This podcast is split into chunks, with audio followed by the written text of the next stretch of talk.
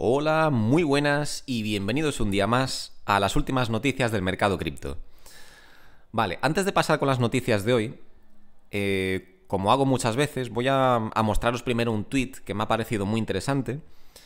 Sabéis que siempre que veo algo en Twitter interesante me gusta empezar el vídeo con eso antes que con las noticias.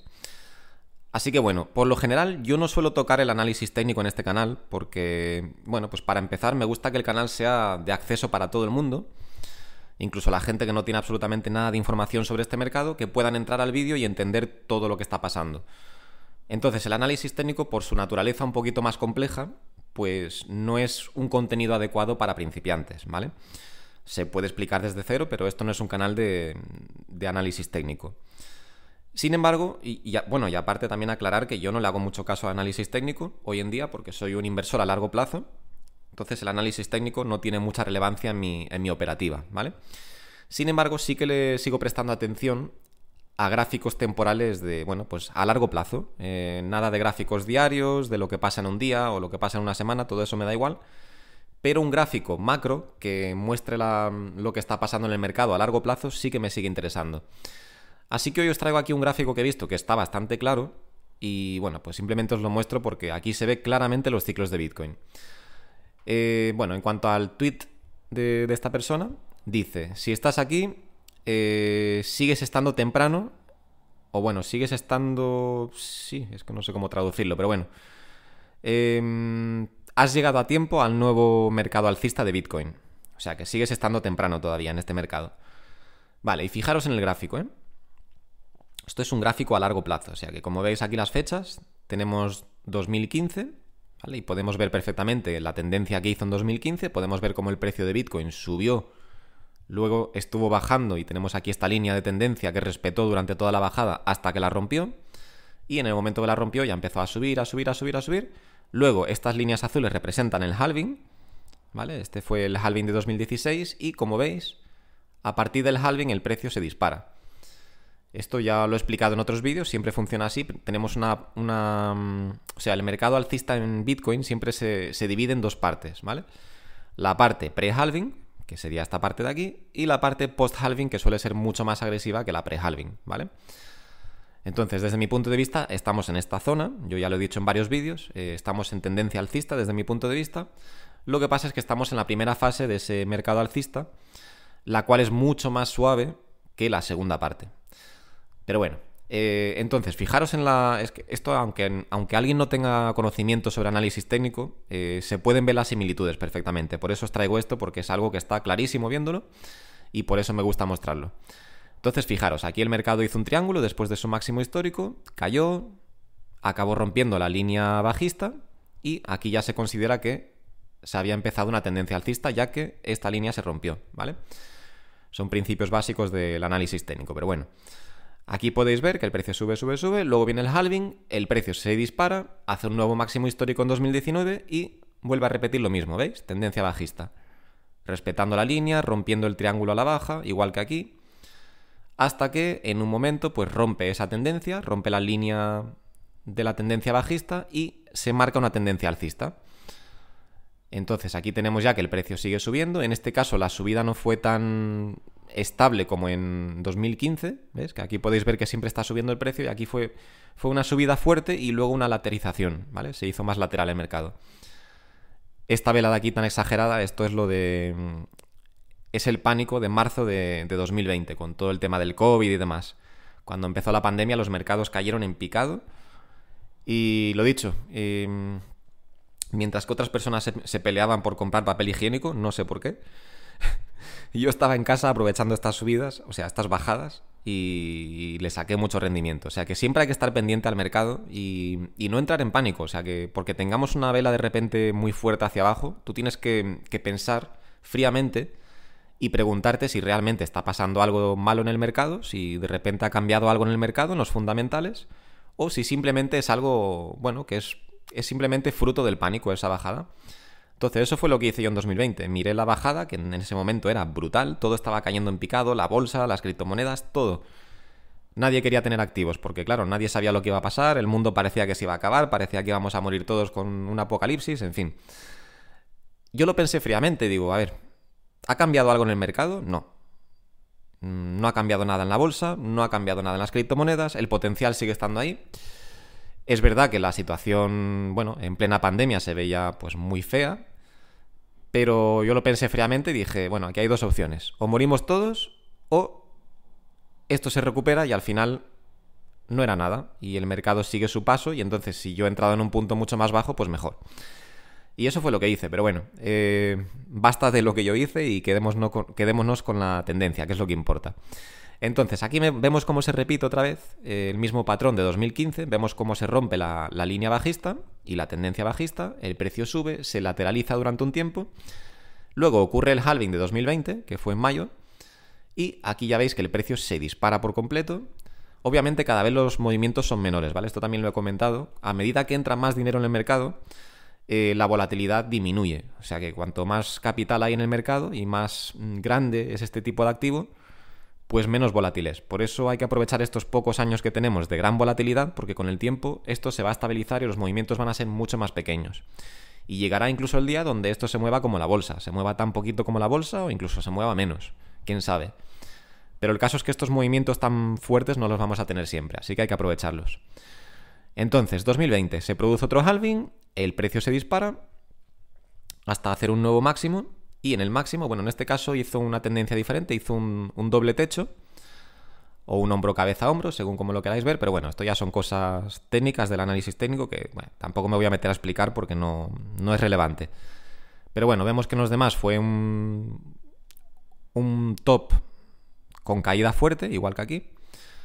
Y aquí no, aquí estuvo lateralizando y pensándose si subía o no hasta que al final, bueno, pues entró en tendencia bajista. Fue un poquito más confuso este último ciclo.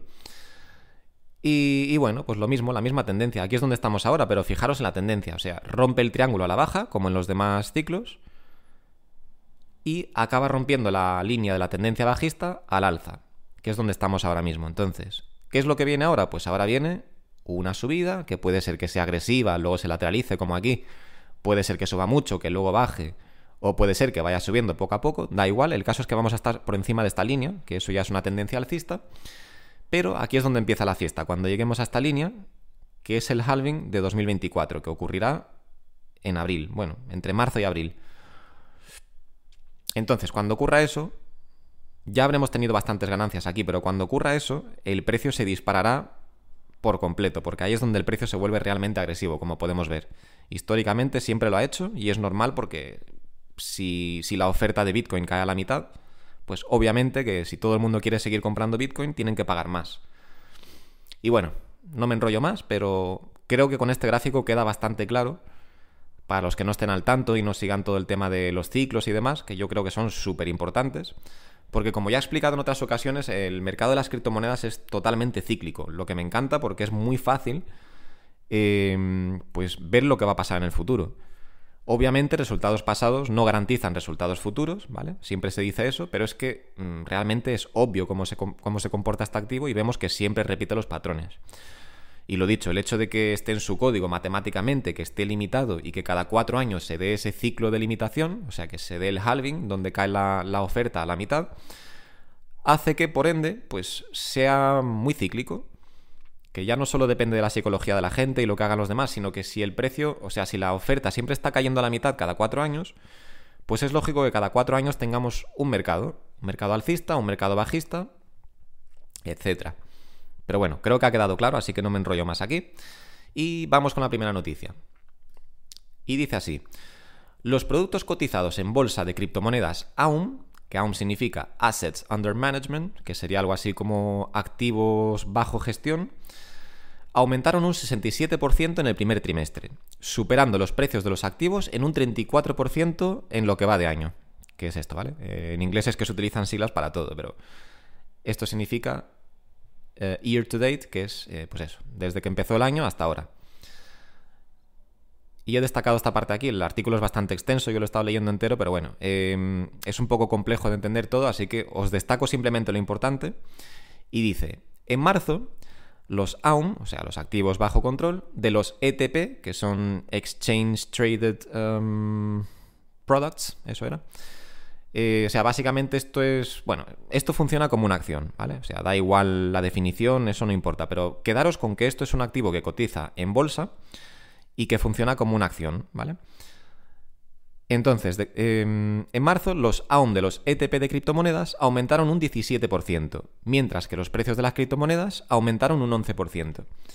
Vale, esto que a priori puede parecer una mala noticia, porque aquí te está diciendo que el producto lo voy a explicar de forma sencilla, ¿vale? Digamos que este producto, que es una cosa singular que puedes comprar, en vez de estar comprando varias criptomonedas, compras esto, que funciona como una acción, y así estarías, estarías expuesto a los precios de las criptomonedas, puesto que esto refleja el precio de, bueno, puede reflejarlo de varias monedas o de una o según cómo lo hayan puesto, ¿vale? Pero que el producto, o sea, que este producto suba un 17% y los activos a los que representa suban menos, suban un 11%, puede parecer una mala noticia a priori, pero eh, os recuerdo lo que dije el otro día, que esto es un mercado que está todavía muy verde, que está todavía en pañales, y debido a la, cantidad, a la gran cantidad de estafas que ha habido y todos los problemas que ha habido, todos los escándalos, hay muchísima gente, mm, gente de gran capital, ¿vale? O sea, gente multimillonaria o incluso empresas, eh, fondos de inversión, mm, aseguradoras, em, no sé, fondos de jubilación, etc. El caso es que hay muchísimo capital fuera de este mercado al que le gustaría entrar, porque hay gente que cree en este mercado, hay mucha gente que no, obviamente, pero hay mucha gente que está fuera del mercado y que creen en este mercado y les gustaría meter su capital aquí. Pero como expliqué en otro vídeo, eh, pues por ejemplo en el caso de empresas que tienen varios departamentos y cada uno se encarga de una cosa, el departamento de riesgo puede no aprobar que metan dinero pues, en un exchange de criptomonedas, por ejemplo. Viendo lo que pasó con FTX, por ejemplo. Puede ser que no aprueben meter miles y miles de millones, o cientos de millones, o docenas de millones, en un exchange de criptomonedas que no saben si va a salir adelante.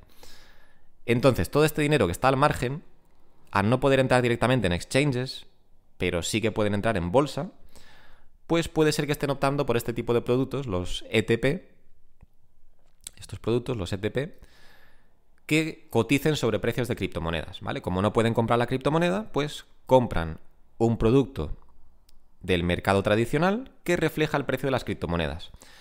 ¿Vale? Lo mismo hemos visto con empresas relacionadas con el mundo de las criptomonedas, como ya os traje hace unos días con otras, con otras noticias, hemos visto subidas mm, pues bastante marcadas en, precios de acciones relacionadas con, bueno, en precios de acciones de compañías relacionadas con criptomonedas, como pueden ser Marathon Digital, que era, era una empresa de minería de Bitcoin, como hemos visto con MicroStrategy. Entonces, ¿qué, ¿qué, significa todo esto? Porque a priori puede parecer negativo, ¿no? Que otros activos basados en criptomonedas estén subiendo más que las criptomonedas. Bueno, pues yo os lo explico. Es mi humilde opinión, ¿vale? Es una conclusión a la que he llegado yo solo, no la he leído en ningún lado, pero me parece totalmente lógica. Todo este capital que está fuera del mercado y que no puede entrar, bien por prohibiciones internas de la compañía o bien porque, por ejemplo, un millonario, pues él mismo no se fía de tener su dinero aquí, ¿qué es lo que puede hacer? Puede desde su broker de bolsa tradicional de toda la vida, que nunca le ha fallado, puede comprar pues una empresa, por ejemplo, como MicroStrategy, puede comprar Marathon Digital, puede comprar un ETP, puede comprar muchos activos eh, que van ligados al precio de, las criptomonedas sin comprar criptomonedas. ¿Entendéis? Entonces, no tienen por qué exponerse a todo el riesgo de las criptomonedas, estando directamente en el mercado de las criptomonedas, sino que pueden hacerlo desde, pues desde mercados tradicionales, como la bolsa, por ejemplo. Entonces, por eso es por lo que yo creo que este ETP ha subido un 17% y las criptomonedas a las que representa el ETP solo han subido un 11%. Lo dicho, lo vimos el otro día también en, una noticia que os traje, eh, hace, no sé, 3, 4 o 5 días, no lo sé, eh, donde analizábamos el precio de en lo que va de año de, bueno, pues de acciones de bolsa normales, del SP500 creo que era, de empresas de bolsa relacionadas con criptomonedas, como era el caso de Marathon Digital, Riot y, MicroStrategy, y varias criptomonedas. Y si recordáis, o bueno, si vais atrás y veis el vídeo, creo que era la primera noticia con la que habría, por si queréis buscar, Em, vimos cómo estas, estas compañías, estas acciones de estas compañías relacionadas con criptomonedas subían prácticamente lo mismo que las criptomonedas. Lo cual es bastante sorprendente, porque en la bolsa no hay movimientos tan fuertes como los de las criptomonedas. Pero es lo que os digo, o sea, habrá muchos inversores tradicionales o fondos de inversión, etcétera, gente que no quiere o no puede entrar en el mercado cripto Y lo que pero creen que tiene potencial y entonces lo que hacen es invertir en empresas que están relacionadas con criptomonedas, eh, invertir en fondos, pues en ETP, en ETFs, en cualquier cosa que represente la volatilidad de las criptomonedas. ¿Por qué? Pues porque así cuando las criptomonedas suban, ellos tendrán eh, pues una acción, un ETF, un ETP, lo que sea, pero tendrán un producto financiero tradicional y que ellos consideran seguro. Lo tendrán en su broker de bolsa de toda la vida, donde ellos consideran que su dinero está a salvo. Y estarán aprovechando pues, los movimientos de mercado cripto, lo cual me parece bastante inteligente. Yo personalmente prefiero tener mi dinero directamente en el activo, prefiero tener directamente las criptomonedas antes que algo que represente esas criptomonedas. Pero es una estrategia perfectamente válida, sobre todo para gente que, pues eso, que tiene grandes capitales y que o bien no tienen la autorización de meter ese capital en las criptomonedas, o directamente ellos mismos no se fían de meterlo en las criptomonedas. Entonces, esta es una forma muy inteligente de aprovechar las subidas del mercado cripto. En fin, creo que ha quedado clara la explicación, eh, perdonad que me haya enrollado tanto, pero me ha parecido interesante traeros eso porque muchas veces este tipo de noticias pueden parecer negativas y realmente no lo son, porque lo que nos muestra es que hay mucho interés de gente que está fuera del mercado y eso se, puede ver reflejado en otros activos. O sea, no es el SP500 el que se está disparando, ni es Facebook, o sea, Meta, ni Google, ni nada. Son empresas relacionadas con criptomonedas. Y bueno, vamos con la siguiente noticia. Y dice así. FTT de FTX se dispara un 96% ante un posible relanzamiento. Vale, para los que no lo sepan, FTT era el token de la plataforma FTX, ¿vale? Al igual que, por ejemplo, Binance tiene su token que es BNB. FTX era un exchange de criptomonedas, uno de los mayores del mundo, creo que era el, tercer, el tercero más grande del mundo, y tenía su propio token que era FTT. Em, no entiendo por qué todos los exchanges tienen que tener un token, porque eso les trae problemas, que de hecho fue lo que pasó con FTX. Bueno, el problema de FTX es que tenía muy mal control interno y bueno, esa gente, la gente que llevaba la, plataforma estaba haciendo de todo, menos cosas buenas con los fondos. Pero eso ya es otra historia. Pero el caso es que tenían parte de su, valor, de su valorización, perdón, de su valoración, de la valoración de la empresa, estaba reflejada con estos tokens, con FTT. ¿Qué es lo que pasa? Que esto es algo que ellos han creado de la nada y que de repente, claro, si ellos tienen, me lo invento, ¿vale? Seguramente serían cifras mucho más grandes, pero imagínate que ellos tienen, ellos poseen 100 millones de tokens FTT que lo han creado ellos de la nada. Y FTT está, yo qué sé, a 10 dólares. Pues eso se considera que es parte del valor de la empresa. O sea, que de repente la empresa está valorizada de la nada en cientos de millones de, dólares. ¿Qué es lo que pasa? Que esto es un valor que realmente pues, es ficticio. Porque en el momento que ellos tengan problemas, como los tuvieron, e intenten liquidar ese FTT para obtener ese valor que, eh, que se les ha dado, ¿vale? Realmente no consiguen vender todos esos millones de tokens. Es imposible, no hay liquidez para eso. Y menos en un estado de pánico, que fue lo que pasó. O sea, cuando FTX em, tuvo problemas, para empezar, Binance, que también tenía una gran cantidad de su token, porque los exchanges, bueno, pues muchas veces llegan a acuerdos entre ellos y en vez de pagarse en dinero directamente, en vez de intercambiar sumas de dinero, pues intercambian tokens. Pues yo te doy un 5% del token de mi plataforma eh, para que tengas, para que lo puedas operar en la tuya etcétera, ¿vale? Ellos llegan a acuerdos entre ellos y muchas veces se pagan simplemente en el token de su plataforma. Entonces, cuando Binance vio que FTX estaba en problemas, pues corrió rápidamente a soltar todos sus tokens FTT, lo que hundió el precio y a su vez bajó la cotización radicalmente de FTX, porque claro, si ellos poseen gran parte de su capital en este token y el token cae en picado, ellos pasan a valer muchísimo menos. Entonces, pues eso es lo que pasó. Eh, y es lo que pasa a menudo, que estas empresas crean tokens de la nada, con unos valores mm, desorbitados de repente, pero son valores que no son reales, porque en el momento que la empresa intenta liquidar estos tokens es imposible, no hay tanta gente que quiera comprarles ese token, y mucho menos si los están intentando vender en una situación de pánico, como fue el caso de FTX. Pero bueno, eh, simplemente quería hacer ese recap, quería explicar un poquito lo que pasó. Pero la noticia es que el, token FTT se dispara un 96% ante un posible relanzamiento. O sea que se está considerando relanzar la plataforma FTX. Eh, no le veo ninguna lógica, la verdad, porque aunque de repente tuviera la mejor gestión del mundo y fuera una plataforma pues legítima y todo funcionara bien, van a estar para siempre manchados por el escándalo que tuvo FTX con Shank Bankman Friedman y bueno, etc. Em, con Alameda, en fin va a ser siempre, FTX va a ser siempre sinónimo de escándalo y de estafa. Con lo cual no le veo el sentido, pero bueno. El precio del token FTT de FTX se dispara un 96% en 24 horas. Y se habla de que el exchange de criptomonedas podría reiniciar sus operaciones.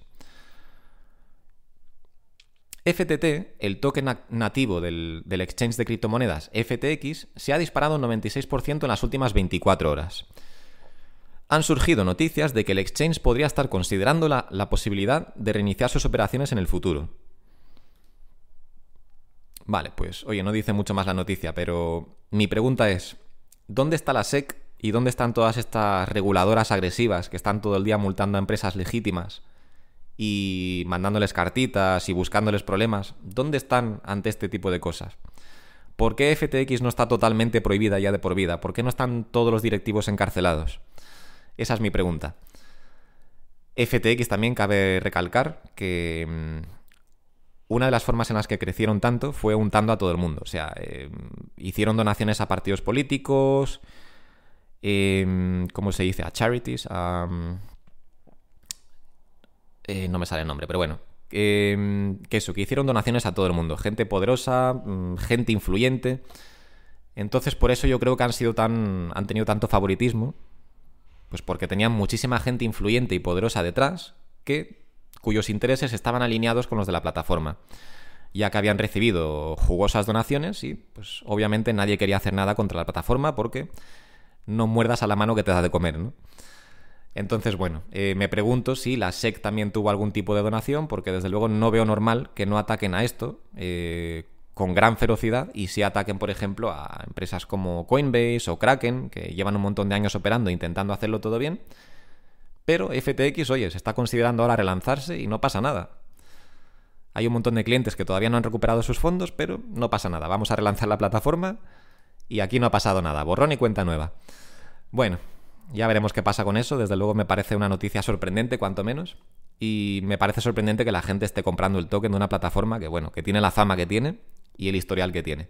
Yo, desde luego, os puedo asegurar que no toco ni FTT ni FTX ni con un palo. Pero bueno, vamos con la siguiente noticia. Y dice así, el Banco Virtual de Hong Kong ofrecerá cuentas y conversiones de criptomonedas, perdón, de criptomonedas, revela un informe. Los servicios de cuentas para criptomonedas llegan en un momento en que las empresas con sede en Estados Unidos tienen dificultades para encontrar socios bancarios locales y buscan con frecuencia en el extranjero. Vale, como sabéis, eh, hace poco tuvimos, bueno, podéis saberlo o no, no lo sé, depende de cuánto tiempo lleva aquí cada uno pero lo explico rápidamente. Eh, hemos tenido recientemente un montón de, bueno, un montón, tampoco han sido tantos, pero varios bancos que se han arruinado o han tenido problemas. Entre ellos bancos que trabajaban con empresas cripto, ¿vale? bancos que trabajaban o que actuaban como puntos de entrada y de salida al mercado. O sea, que para grandes empresas que querían entrar, querían meter su liquidez a las criptomonedas o querían sacarla, estos bancos hacían esa operativa. Estamos hablando de capitales grandes, ¿vale? No es como como a lo mejor uno de nosotros que puede meter, no sé, 100, 1000, 10 mil dólares, no es lo mismo. Eh, aquí entraban millones y millones, entonces hacía falta, pues eso, pues una entidad bancaria fuerte de por medio. Y muchas de estas se han arruinado o han tenido problemas o directamente se les ha prohibido la operativa con criptomonedas, etc. Entonces, lo que cuenta la noticia es que muchas empresas con, sedes con sede en Estados Unidos eh, tienen dificultades para encontrar socios bancarios locales, o sea, en Estados Unidos, y buscan con frecuencia en el extranjero. Entonces aquí es donde entra en juego la, noticia, que dice que el Banco Virtual de Hong Kong ofrecerá cuentas y conversiones de, de criptomonedas, pues me imagino que a empresas estadounidenses también, pero vamos a leerlo, a ver. Según se informa, ZA Bank, el mayor banco virtual de Hong Kong por activos, ofrecerá servicios de cuentas de criptomonedas y facilitará los exchanges de criptomonedas por tokens. Según un, informe de Bloomberg del 12 de abril, el banco actuará como banco de liquidación para, para, permitir que los depósitos de tokens en los exchanges autorizados se retiren en dólares de Hong Kong, yuanes chinos y dólares estadounidenses. Y también está ofreciendo servicios de cuenta a las criptoempresas. Vale, o sea que sí, em, es eso. A medida que Estados Unidos o las empresas estadounidenses se están quedando sin opciones de entrada y de salida del mercado eh, a nivel local, a nivel nacional, pues porque Estados Unidos, bueno, está haciendo lo que está haciendo, está atacando a toda la industria y bueno, eh, hemos tenido bancos que se han arruinado y curiosamente han sido todos bancos relacionados con las criptomonedas. No porque las criptomonedas les hayan hecho nada, sino porque parece que hay ahí alguna especie de, de complot para, bueno, pues un poco para acabar con esta industria, pero no se dan cuenta de que esto es más grande que ellos. Estados Unidos puede hacer lo que quiera, pero esto perdurará porque, bueno, Bitcoin es descentralizado y hay muchísimo interés en toda esta industria, ya no solo en Bitcoin, sino en otras criptomonedas. Y eh, es una industria ya que es mucho más grande que cualquier gobierno, no en términos de capital ni nada de eso, ¿vale? Pero en términos de interés, de accesibilidad, todo el mundo está, pues gente de todo el mundo está operando aquí. Y no es porque un Estado o una nación o un país se pongan muy agresivos y pongan muchas prohibiciones, no es por eso que esta industria va a morir ni aunque sea una potencia mundial como es Estados Unidos. Así que bueno, em, la noticia es esa, que recordaros también que ahora en junio tenemos la... Eh, bueno, pues tenemos todo el tema de Hong Kong con su... Se me van las palabras hoy, perdón, ¿eh? Que tienen todo el tema de la regulación, no me, venía la palabra. Tenemos la regulación de Hong Kong en cuanto a las criptomonedas, eh, que llega ahora este verano, supuestamente en junio, donde supuestamente darán luz verde a un montón de empresas cripto. Em, quieren ser crypto friendly, o sea, quieren ser un. Bueno, pues Hong Kong quiere ser una nación que, que facilite el uso de criptomonedas, que no solo las legalice, sino que haga que todo fluya, ¿no? Digamos, por así decirlo. Quieren que las empresas tengan facilidades para venir aquí y operar con su negocio. Quieren que los usuarios puedan entrar fácilmente, sin problemas. Em, y también se especula, que esto mm, habréis escuchado en varios vídeos, pero bueno, para los que seáis nuevos, se especula con que China está muy pendiente de lo que haga Hong Kong con su regulación, ahora en junio, y si a China le gusta cómo va el tema, pues seguramente levanten su prohibición y sus restricciones y se vuelvan también crypto friendly. O sea que podría pasar, podría pasar que China siga los pasos de Hong Kong y pues bueno, lo regule todo positivamente y, le den luz verde a las criptomonedas. Pero bueno, esa parte es especulación, lo que sí es un hecho es que Hong Kong va a presentar su, regulación de criptomonedas, que supuestamente va a ser positiva, para la industria y para los usuarios, y lo va a presentar ya en un par de meses, en junio. Pero estamos viendo cómo antes de eso ya está habiendo movimientos pues, positivos, ¿no? como es el caso de, esta noticia, de un banco virtual, uno de los mayores de Hong Kong, por lo visto. Eh, sí, aquí lo pone. Eh, Z-Bank, el mayor banco virtual de Hong Kong por activos. O sea, que en cuanto a los virtuales es el mayor. Y están actuando como puerta de entrada y de salida al mercado pues, para empresas y grandes usuarios entonces aquí las empresas de Estados Unidos que se han quedado sin estos bancos de entrada y de salida, tienen aquí una nueva opción, aunque tendrán muchas otras, me imagino, en otros países, pero aquí tienen una nueva opción, una nueva opción para entrar y salir del mercado, lo cual son buenas noticias. Y bueno, eh, hasta aquí las noticias de hoy. Vamos a ver qué pasa en el mercado. Pues bueno, vemos que no pasa mucho desde ayer. Sigue todo prácticamente igual, pero eso sí, sigue positivo, que eso es bueno. Bitcoin sigue atascado en los 30.000. Eh, lo que os dije ayer, tampoco os fiéis mucho de que hayamos roto los 30.000. Y digo roto entre comillas porque hemos roto 30.000 por unos cientos de dólares. Y eso desde mi punto de vista ni siquiera se considera ruptura, ¿vale? Ruptura será cuando llevemos varios días por encima de los 30.000 y hayamos subido, no sé, 31, 32, 33.000 dólares. Entonces sí será ruptura. Pero que lleguemos a los 30.000 o 30.300, 30.500 y luego volvamos a los 30.000, bajemos a los 29, eso simplemente es, no es una ruptura, eso es Bitcoin coqueteando con el precio, testeándolo y bueno, pues de momento no podemos saber hacia dónde va a ir el precio, pero eh, sí os puedo decir lo que ya os he dicho, que ahora mismo los 30.000 son una barrera psicológica, que ahora mismo son una resistencia para el precio de Bitcoin, porque una resistencia es cuando hay una barrera encima del precio, y 30.000 ahora mismo son una barrera encima del precio, porque venimos de un precio inferior. Entonces el precio ahora se tiene que pelear con esta barrera a los 30.000 y puede caer, puede perder fuerza y caer temporalmente, porque antes o después yo pienso que lo va a subir, sin duda alguna, ¿vale? Pero temporalmente podría rebotar en los 30.000 y bajar un poco, o puede directamente romperlo y así ya los 30.000 se convertirían en soporte. Lo dicho, yo no estoy preocupado por lo que pase a corto plazo ni a medio plazo, es que me da exactamente igual. Eh, os traigo simplemente esto por, actualizaros un poco con lo que pasa en el mercado a nivel de precios. Pero ya os digo, a mí me importa simplemente el largo plazo. O sea, yo sé que el año que viene, después del halving, sí o sí, eh, los precios van a ser altísimos. Y me quedo con eso. O sea, me da igual lo que pase este mes o el mes que viene. Me da igual si estamos ahora varios meses a la baja. Es que me parece irrelevante, la verdad. Pero lo dicho, yo opino sinceramente que poco a poco vamos a ir viendo ya el mercado subiendo hasta que llegue el halving y entonces sí, a partir del halving ya veremos una subida súper agresiva como en todos los ciclos. Y bueno, pues eso era simplemente lo que os quería traer. Pero lo dicho, de momento no podemos considerar esto ruptura, así que por favor, eh, que nadie se vuelva loco y empiece a abrir operaciones. Sobre todo si, si no estáis comprando el activo en sí, ¿vale? Que es como yo invierto. Me voy a enrollar un poquito aquí, pero ya sabéis, bueno, hay mucha gente nueva en el canal, así que os comento esto. Yo no aconsejo que nadie haga trading ni que utilice productos con apalancamiento, ¿vale? Pueden ser muy rentables, sí, pero también puedes perder todo, todo, tu capital, depende de tu gestión de riesgo, claro, pero puedes perder mucho capital en cuestión de segundos o de minutos. Em, así que mi consejo es que no utilicéis apalancamiento, eh, que simplemente compréis el activo, o sea, si queréis invertir en Bitcoin, por ejemplo, eh, lo dicho, yo no soy maximalista, ¿vale? Me gustan muchos otros proyectos como Cardano, etc. Pero, por simplificarlo, si queréis comprar Bitcoin, si os interesa Bitcoin, no, no utilicéis apalancamiento y no, no, compréis futuros o no sé, no, haga, no ese tipo de, de, productos financieros sofisticados porque ahí es muy fácil perder el dinero. Y si Bitcoin de repente cae de 30.000 a 25.000 dólares, es posible que se te liquide la posición y pierdas un montón de dinero. Sin embargo, si posees el activo, si tú compras por ejemplo un Bitcoin, ya sé que un Bitcoin es caro, ¿vale? Pero da igual la cantidad. Si compras 0,1 Bitcoin, que son 3.000 dólares, y luego el precio cae a 25.000 dólares, a ti te da igual, esos 3.000 dólares pasan a ser 2.500, pero ¿qué más da? Tú no vas a perder nada a menos que vendas. Entonces, ese es mi consejo, comprar y poseer el activo. No hacer trading ni usar ningún producto con apalancamiento, porque eso no trae nada bueno, creedme. Pero bueno, cada uno que haga lo que quiera, yo simplemente aconsejo desde toda mi experiencia y desde mi humilde punto de vista eh, pero lo dicho, no soy un, consejero profesional, ¿vale? No soy un asesor financiero, ni mucho menos. Así que bueno, simplemente coged esta información y haced con ella lo que queráis. Pero espero que le vaya bien a todo el mundo, de verdad. Y bueno, lo dicho, tenemos un año por delante que va a ser muy positivo, así que intentad no arriesgar vuestro capital haciendo operaciones de, con apalancamiento y demás. Simplemente poseed los activos que queráis y esperad, que solo tenéis que esperar un año. En un año tendréis precios mucho más altos que ahora. Lo dicho, no es un consejo financiero, ¿vale? No es una garantía, pero yo lo veo clarísimo.